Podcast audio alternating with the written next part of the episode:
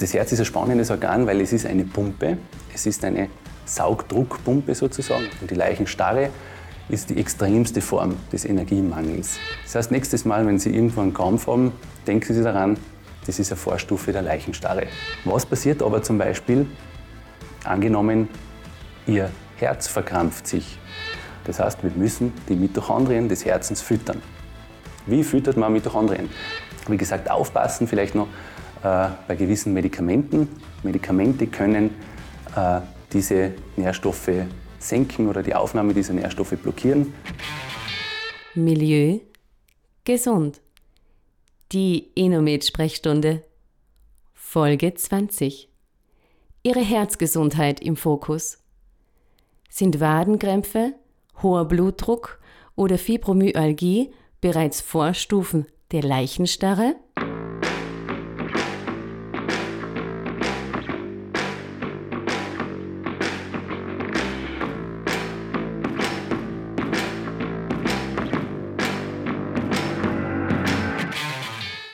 Willkommen bei Milieu Gesund, dem Inomed Podcast. Ich bin Ihr Host Dietmar Rösler, ich bin Ernährungs- und Sportmediziner. Heute möchte ich Ihnen ein paar Aspekte zum Thema Herz und Herzgesundheit äh, erzählen. Sozusagen Herz, was willst du mehr? Und ich möchte Ihnen auch erzählen, wie unser Herzmuskel funktioniert. Und daher werden Sie dann wahrscheinlich auch verstehen, wie sich gewisse Probleme ergeben und, wie, und was man dadurch auch dagegen machen kann, ursächlich. Also wie man ursächlich äh, Herzprobleme therapieren kann. Man weiß ja, dass herzerkrankte Menschen äh, relativ schnell und relativ äh, massiv auch mit, mit Pharmaka therapiert werden müssen, teilweise auch. Das ist auch wichtig und das ist vor allem für die, für die Akutsituation unumgänglich. Aber ein herzkranker Mensch oder übrigens, das gilt auch für gesunde oder herzgesunde Menschen auch im gleichen Sinne, weil im Prinzip profitieren wir ja alle von einer guten Herzfunktion. Da geht es ja nicht nur um Leute, die eben Herzprobleme haben, die schon eine Vorerkrankung haben, sondern da geht es auch um Leute, die sportliche Leistungen bringen möchten vielleicht oder die Stressbelastung äh, besser aushalten möchten, weil alles das ist mit einer guten, gesunden Herzfunktion unweigerlich und untrennbar verbunden, verknüpft. Also ein gesundes Herz ist für jeden Menschen optimal, wenn man das so sagen will. Beim Herz, das Herz ist ein spannendes Organ, weil es ist eine Pumpe, es ist eine Saugdruckpumpe sozusagen. Also es saugt auf der einen Seite das Blut an und drückt es auf der anderen Seite wieder hinaus sozusagen. Äh, und es ist aber ein Muskelorgan. Und das unterscheidet das Herz von den meisten oder von eigentlich allen anderen Organen außer der Muskulatur eben, äh, dass es eben funktioniert auch wie ein Muskel. Es hat zwar ein bisschen von der Struktur her, ein bisschen, da ist der Herzmuskel ein bisschen anders als der Skelettmuskel, aber er unterliegt auch ähnlichen Regulationsmechanismen und ähnlichen Problemen vielleicht sogar. Ähm, das Herz hat ja nie Pause. Das heißt, das Herz muss ja ständig schlagen, hat also äh, nicht die Möglichkeit zu ermüden. Ein Herzmuskel wird nie müde. Und das kommt äh, einerseits dadurch zustande, dass es eben eine spezielle Form äh, der Muskelzelle ist, andererseits auch daher, äh, dass Herz vor allem Fett als Substrat verwendet. Das heißt, als, als Energielieferant braucht das Herz vor allem Fett. Ungefähr 70 Prozent der Energie des Herzmuskels wird durch Fettverbrennung erzeugt. Und die restlichen 30 Prozent werden aus Kohlenhydraten, aber auch aus Abfallstoffen sozusagen, als, als Schlagstoffen wie Laktat zum Beispiel, äh, produziert. Sogar Aminosäuren können im Herzen zur Energiefunktion oder zur Energiegewinnung herangezogen werden. Und dass das möglich ist, äh, zu diesem Zweck hat das Herz eben äh, sehr, sehr viele Mitochondrien. Mitochondrien sind Kraftwerke, die sind so wie Akkus, die in der Zelle die Energie umwandeln. Das heißt, die Energie, die wir zuführen als Nahrung, die werden von den Mitochondrien umgewandelt in zellulär verwertbare Energie. Und diese Energie, die in der Zelle verwertet wird, heißt Adenosin-Triphosphat. Das haben Sie sicher schon das eine oder andere Mal gehört, abgekürzt ATP. Also Adenosin-Triphosphat, das ist äh, die Währung sozusagen, mit denen das Herz oder auch jede andere Zelle und jede Muskelzelle und alles im Körper sozusagen ihre Energieschulden bezahlt. Eine gesunde Herzmuskelzelle hat im Schnitt zwischen 1000 und 10.000 Mitochondrien pro Zelle. das kommt auf den Fitnesszustand drauf an. Also ein alter Senior, der äh, bettlägerig ist vielleicht, der hat eher 1000 Herzmuskelzellen, äh, Mitochondrien und ein austrainierter Marathonläufer hat wahrscheinlich über 10.000 oder noch mehr. Also es, ist, äh, es korreliert schon mit dem Gebrauch und mit dem Fitnesszustand. Und die wichtigste Hürde beim Verständnis von der Herzmuskelfunktion ist folgende. Und zwar, das Herz funktioniert wie ein normaler Muskel auch. Und ein normaler Muskel hat zwei Abteilungen oder zwei äh, Kompartimente in der Zelle. Das heißt, das eine heißt Aktin und das andere heißt Myosin. Und das Aktin, das ist so wie ein Faden, wie ein Filament sozusagen. Und das Myosin äh, hat ein Gelenk. Das Myosin kann diese Bewegung machen, kann also so umklappen. Und wenn das Myosin sich mit dem Aktin verbindet, dazu braucht es Calcium. Deshalb ist zu viel Calcium führt meistens zu Muskelkrämpfen zum Beispiel. Äh, und zu wenig Kalzium führt zu Muskelschwäche, weil eben die Muskelkontraktion, also das Anspannen der Muskulatur, nur über Kalzium möglich ist. Und wenn Kalzium in die Muskelzelle einströmt, dann verbindet sich das Aktin mit dem Myosin und das Myosin klappt nach innen. Und dadurch, das ist wie wenn äh, sozusagen da äh, ein, ein Arm umklappt und dadurch schiebt sich die Muskelzelle in sich zusammen und kontrahiert und spannt sich an. Und die Hürde der Verständnis ist die, dass zum Lockerlassen, zum sozusagen Ablösen des Myosins vom Aktin ist mehr Energie notwendig als für die Anspannung. Das heißt, noch einmal als Wiederholung, die Entspannung des Muskels braucht mehr Energie als das Anspannen. Das ist am, am ersten Blick vielleicht sogar etwas missverständlich.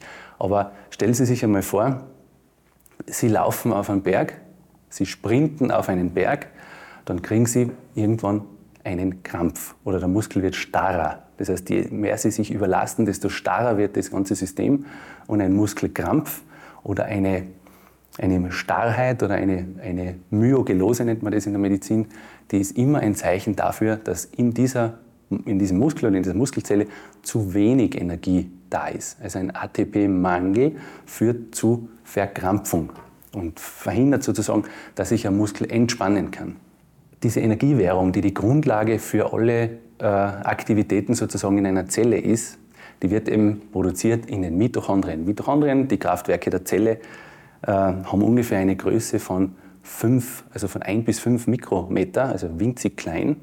Und wie gesagt, abhängig vom Zelltyp sind ungefähr ein paar hundert bis ein paar tausend Mitochondrien äh, in der Zelle. Und je mehr Energie ein Organ verbraucht, desto mehr Mitochondrien sind da in den Zellen drinnen. Also zum Beispiel im Gehirn, im Herz, in der Leber und in der Muskulatur. Äh, das sind die Zelltypen mit den meisten Mitochondrien. Die Herzmuskulatur zum Beispiel besteht aus 50 Prozent, also 50 Prozent des Herzgewichtes sind nur Mitochondrien. Das muss man sich mal vorstellen. Also so eine hohe äh, Dichte herrscht dort. Und das Herz ist ja ein Muskel. Das heißt, je mehr Mitochondrien und je besser funktionierende Mitochondrien ein Herz, eine Herzmuskelzelle hat, desto besser wird sie ATP produzieren können. Und je mehr ATP vorhanden ist, desto besser funktioniert der Herzmuskel. Was passiert, wenn in einer Muskelzelle ATP-Mangel herrscht? Also noch einmal, ATP-Mangel führt zu Verspannung.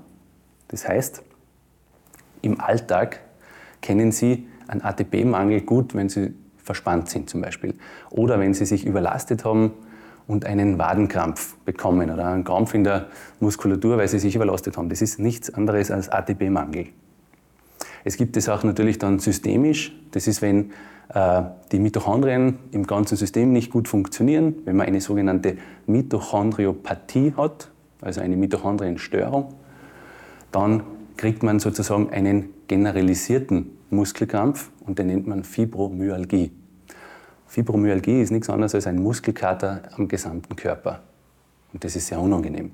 Kann man übrigens therapieren über mitochondriale Therapie plus ATP-Wiederaufbau. Äh, das ist die einzige Möglichkeit eigentlich, den, äh, eine, eine Fibromyalgie auch kausal wieder wegzubekommen sozusagen. Die schlimmste Form oder die, die Endstufe sozusagen des Energiemangels in unserem Leben ist der Tod.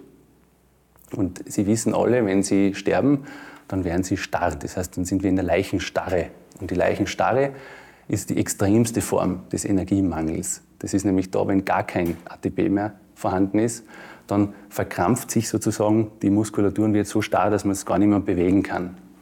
Das heißt, nächstes Mal, wenn Sie irgendwo einen Krampf haben, denken Sie daran, das ist eine Vorstufe der Leichenstarre. So fühlt sich später irgendwann einmal als Gesamtorganismus an. Jeder Krampf ist eine kleine Leichenstarre. Was passiert aber zum Beispiel, angenommen, Ihr Herz verkrampft sich? Das Herz hat ja jetzt nicht die Möglichkeit, dass, es, dass man es ausdehnt, zum Beispiel. Also wenn man einen Wadelkrampf hat, dann kann, man das, dann kann man dagegen dehnen und wird den dann schon wieder los. Aber das Herz kann man ja nicht dehnen, äh, aktiv zumindest nicht. Und das heißt, wenn sich das Herz verspannt, dann haben wir in der Herzmuskulatur eine erhöhte Spannung. Und eigentlich haben wir in der Herzmuskulatur dadurch ein Relaxationsdefizit. Das heißt, das Herz kann sich nicht mehr entspannen. Das heißt, die Grundspannung im Herzen wird höher. Das können Sie messen. Wenn Sie einen Blutdruck messen, haben Sie immer zwei Werte. Der erste Wert ist der Wert, der korreliert mit der größten Spannung, die durch den Herzmuskel oder durch das Herz-Kreislauf-System generiert werden kann. Das heißt, wenn das Herz pumpt, dann hat man den größten Druck. Das ist die sogenannte Systole. Und die misst man als hohen Wert, als den großen Wert von den beiden. Der sollte ungefähr um 135 mm Hg oder niedriger liegen. Und der zweite Wert, der diastolische Wert, das ist der Wert, der übrig bleibt, wenn sich das Herz komplett entspannt. Und wenn der zu hoch ist, also wenn Sie einen zweiten Wert haben von 90 oder höher, dann wissen Sie damit, das ist schon eine Diagnose eigentlich, dann wissen Sie damit, dass Sie ein verspanntes Herz haben. Und ein verspanntes Herz heißt ATP-Mangel, heißt die Mitochondrien funktionieren nicht gut und heißt, das ATP wird nicht gut gespeichert. Das kann dann zu, zu hohem Blutdruck führen natürlich, also zu, das ist so ein, ein erstes Symptom. Das kann aber auch zu Herzrhythmusstörungen führen. Das kann auch dazu führen, dass das Herz einmal extra Schläge macht, also dass Arrhythmien entstehen, dass Rhythmusstörungen entstehen.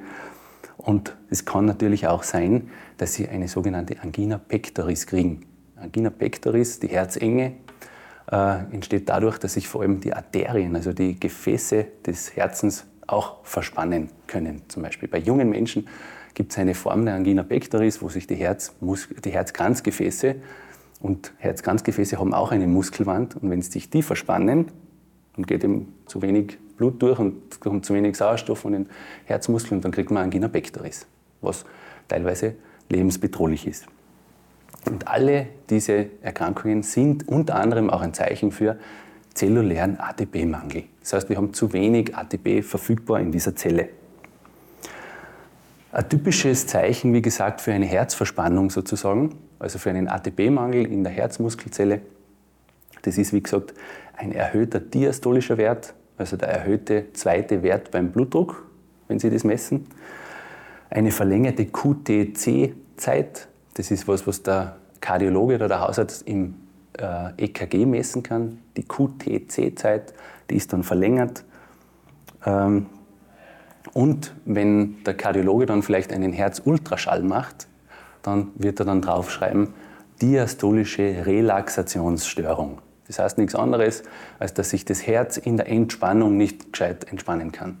Und das heißt eigentlich übersetzt nur, das Herz hat zu wenig Energie. Und das heißt dann für Sie den Auftrag sozusagen, Sie müssen das dem Herzen ermöglichen, dass es wieder mehr Energie produzieren kann. Das heißt, wir müssen die Mitochondrien des Herzens füttern. Wie füttert man Mitochondrien? Das ist jetzt natürlich die große Frage und das ist äh, im Prinzip äh, im ganzen Körper gleich. Also die Mitochondrien funktionieren überall gleich und haben überall die gleichen Bedürfnisse. Und die wichtigsten Nährstoffe für Mitochondriengesundheit sind an allererster Stelle B-Vitamine. Vor allem B1, B2, B3 und äh, B5. Ohne diese B-Vitamine werden Sie kaum viel Energie in den Mitochondrien erzeugen können. Dann gibt es ein ganz ein wichtiges Spurenelement oder zwei wichtige Spurenelemente in diesem Zusammenhang. Das sind Eisen und Kupfer.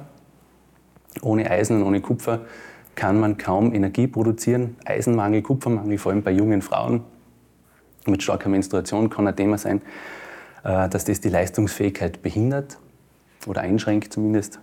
Dann ist Magnesium einerseits für die Mitochondrienfunktion ganz wichtig, zum Abbau vor allem der, der Zuckermoleküle, aber auch zur Speicherung von ATP. Also ohne Magnesium kann ich kein ATP speichern. Das heißt, sie produzieren vielleicht sogar ATP und beim Magnesiummangel kriegen sie trotzdem einen Krampf, weil das ATP nicht haltbar ist. Omega-3-Säuren sind auch wichtig für die Herzgesundheit. Die sind vor allem für die Gefäße wichtig. Und dann gibt es noch ein paar weniger bekannte Stoffe, die aber für die Mitochondrienfunktion extrem wichtig sind. An allererster Stelle das Coenzym Q10.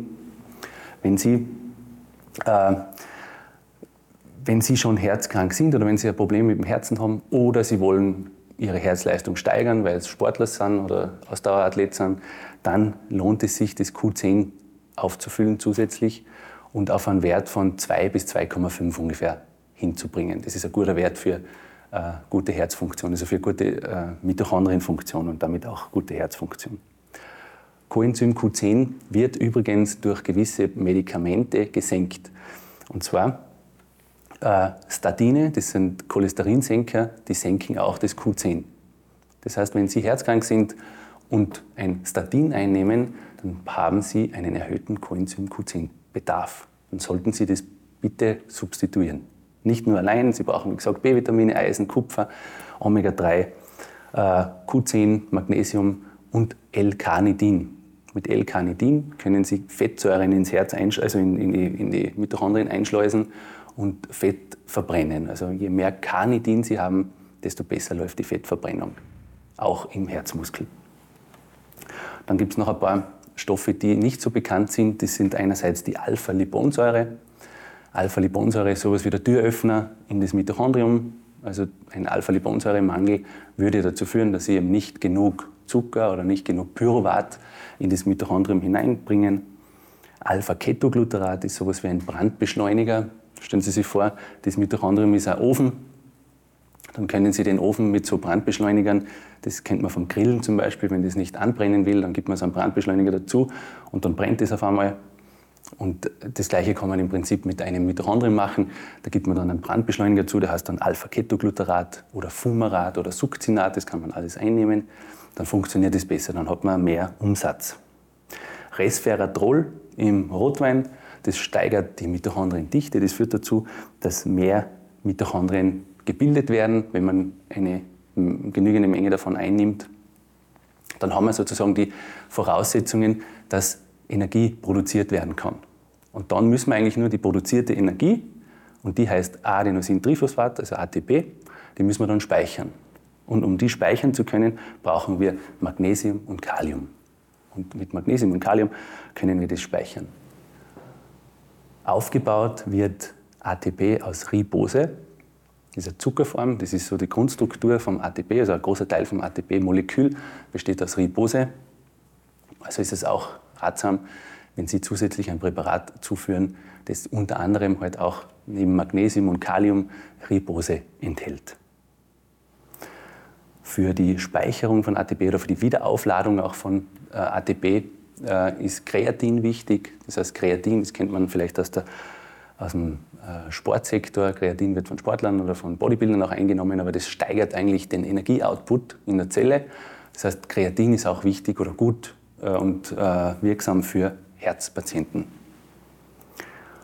Um das zu rhythmisieren, das ist auch wichtig, weil der Herzmuskel natürlich kann auch überlastet werden, wenn der Rhythmus nicht stimmt. Es ist ganz wichtig beim Herzen, dass der Rhythmus äh, angepasst an, die, an den Bedarf ist sozusagen und nicht zu schnell oder nicht zu langsam schlägt.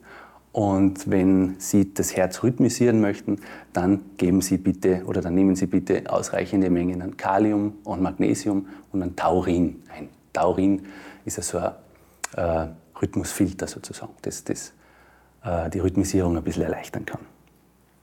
Wie gesagt, aufpassen vielleicht noch äh, bei gewissen Medikamenten. Medikamente können äh, diese Nährstoffe senken oder die Aufnahme dieser Nährstoffe blockieren.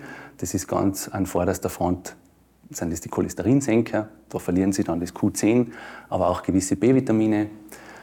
Äh, manche von ihnen nehmen auch einen Magenschutz ein, weil sie eine Blutverdünnung nehmen müssen. Und der Magenschutz führt auch dazu, dass man vor allem B12 und Folsäure nicht gut aufnehmen kann. Und äh, entwässernde Medikamente. Entwässernde Medikamente, sogenannte Diuretika, wie zum Beispiel das Lasix oder sowas in die Richtung, oder Hydrochlordiazid, die führen dazu, dass der Körper verstärkt basische Elektrolyte, und da ist an vorderster Front halt Magnesium und Kalium zu nennen, dass der Körper diese ausscheidet. Das heißt, sie verlieren durch die Einnahme von äh, harntreibenden Substanzen, verlieren sie die Rhythmisierer fürs Herz. Das heißt, die müssten sie dann wieder zuführen, Kalium und Magnesium. Und wenn Sie ähm, ja, das sozusagen äh, kausal angehen möchten oder Sie herzgesund bleiben möchten oder Sie Ihre aerobe Leistungsfähigkeit steigern möchten, also Sie sind ein Ausdauersportler und möchten besser werden, dann schauen Sie bitte darauf, dass Ihre, äh, Ihre Mitochondrien gut versorgt sind mit den vorhin genannten äh, Nährstoffen und schauen Sie auch, dass das Herz die Möglichkeit hat, gut und rhythmisch zu schlagen. Dazu braucht es genug ATP, das müssen wir speichern können, Ribose und Magnesium. Und es muss auch rhythmisiert werden, dazu braucht man vor allem Magnesium, Kalium, Taurin. Und wenn das alles gegeben ist, dann werden Sie eine gute Herzleistung haben, beziehungsweise wird Ihre Herzerkrankung deutlich davon profitieren und Sie werden eine bessere Leistungsfähigkeit und damit auch eine bessere Lebensqualität erlangen. Wenn Sie jemanden kennen, der auch herzkrank ist oder der äh, Ausdauersportler ist oder der seine Herzleistung steigern möchte, dann bitte teilen Sie dieses Video oder diesen Podcast mit demjenigen und helfen Sie uns, äh, unsere Message hinauszutragen. Danke für die Aufmerksamkeit und alles Gute. Die Empfehlungen in diesem Podcast sind auf dem neuesten Stand der ernährungs- und sportmedizinischen Wissenschaft. Sie ersetzen jedoch im Krankheitsfall nicht die ärztliche Konsultation. Im Zweifelsfall konsultieren Sie bitte einen erfahrenen Ernährungs- oder Ganzheitsmediziner.